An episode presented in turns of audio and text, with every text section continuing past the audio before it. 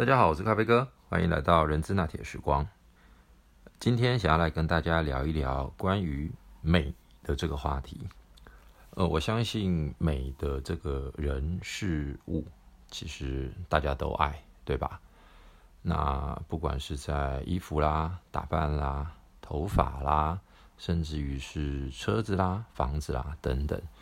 其实美的事物，它是充斥着在我们所有生活当中的大大小小的环节跟细节。而这件事情从另外一个角度来看，各位有没有发现，如果今天在很多的造型设计，我们是能够多花一点心思，多花一点巧思，其实对于我们的客户。或者是从呃另外一个人的角度来看这件事情的时候，他往往就会因为心理层次的感受、视觉上面的响应，而愿意付出跟他原本呃有别的本来的价值以外，再付出更多一些他的呃感受。那说穿了，其实。呃，刚刚我讲的有点保守啦。那其实说穿的就是，他愿意付出更高的价值、更高的价格来购买他心里内心所产生的满足感，或者是视觉响应的呃这种感受。所以，为什么很多公司它一定要建立的是叫做品牌？为什么他要建立的很多叫做是形象？又为什么我们在吃东西，线上常常开玩笑，都不是人先吃，都是手机要先吃，因为要拍照、要打卡、要上传。去任何地方玩的时候，也都是一样，都要先拍照，赶快先打卡上传。其实归根究底，也就是在于我们每个人都非常的呃，能够享受而且喜欢。而且我们是在追寻所有人世间所有美好的事物。那为什么咖啡哥今天想要来跟大家聊这件事情呢？其实，呃，我想要从三个部分来跟大家聊一聊。第一个，如果我们每个人对于美的这件事情都是几乎朝向同一个的出发点来看待所有事情，而愿意付出更高的价格。来获取的话，那么我们是不是有曾经去思考过，当我们在工作上面除了专业以外，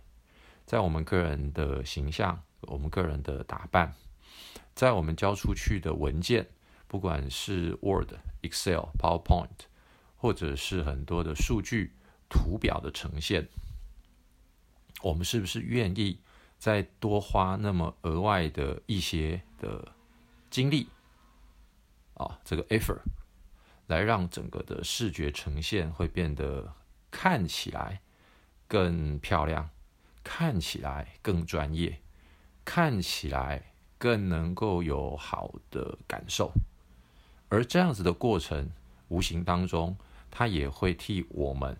也就是我们负责做简报或者是负责完成报告的当事者，也会加了一些分数，对吧？那我想这是第一个部分，第二个部分从美，或者是从品牌，或者是从呃光环的这件事情来讲，如果反映到的是在当我们做招募的时候，我相信，嗯，不管我们今天念的是台城新交正，或者是中资辈的这些学校毕业的呃同学们。当我们在看到他们的这些履历表，又甚或者是国外长春城系列，或者是呃英美欧洲的这些呃名校的时候，我相信我们绝对第一眼看到了这些名校，马上就会跟他的智力，马上就会跟他的能力画上一定的等号，而。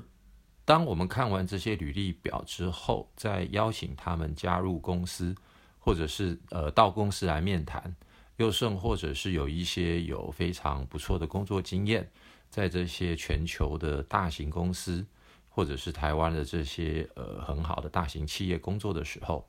其实也都会立刻在心里面把它画上了等于叫做优秀的人才。那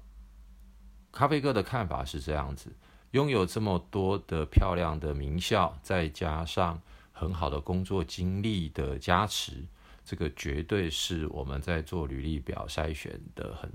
快速又简单，而且是有一定的可被评量的这一个呃参考的依据。但是咖啡哥今天不禁想要问大家一件事情：如果我们今天来举办一个比赛，把这些候选人的资料通通盖上，也就是我所谓的盲测。我们不要去看到他是什么大学，我们不要看他他曾经服务过哪些公司，我们纯粹只知道他服务过的公司的产业啦、大小规模啦、他的 R&R 啊，就是 Role and Responsibility。以及他曾经做过哪些专业的工作经验、能力，他拥有哪些的知识等等。在这个情况之下，假设有这样子的候选人同时来应征一个职位，有很多人同时来应征，我们是不是有那样子的能力，以及是不是有那样子的鉴别度，能够真的分清楚他在过去。的学历跟工作经验足以胜任，或者是适合我们现在要找的这一个职位的呃这个候选人。其实这是一个非常有趣的话题，呃，原因很简单，我们往往会被这些名牌、名校或者是呃有名气的大公司所第一印象。就先入为主的认为他们应该都很厉害，而忽略了这些很厉害的实质内容跟工作的环境，跟我们公司自己现在有哪些是相同的，有哪些是不同的，而相同的是加分的项目，又或者是不同的，更有可能是加分的项目。那当然，反之亦然。相同的很有可能会变成是进来到我们这边之后的阻碍，因为公司的环境、规模、文化、流程跟领导风格是不一样的。好，所以呢，简单来这么说，就是呃，第二件部第二个部分要说的就是，在这些所谓的美的名校、美的公司品牌的光环的实质上。我们是不是身为专业的人力资源工作者，真的具备所谓的人才辨识的能力呢？呃，今天我想要用这样的主题来跟大家聊一聊这个部分，也可以大家一起来底下留言来谈一谈，是不是有什么样子的嗯经验或者是技巧来跟大家做分享。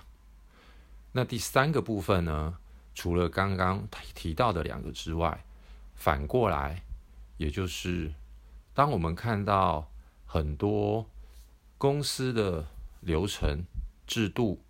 或者是内部的装潢，或者是人的这一个呃穿着打扮，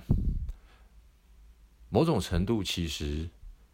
它也会影响到公司。所想要展现的文化特质，以及想要给所有内外部顾客的一个我称之为叫做文化感受的视觉体验。所以，嗯，在这样子的一个层次跟维度的过程，让所有的内外部客户或者是潜在的客户。如何能够透过在公司很多的仪式或者是形象的展现，又甚或者是呃流程制度，还有布置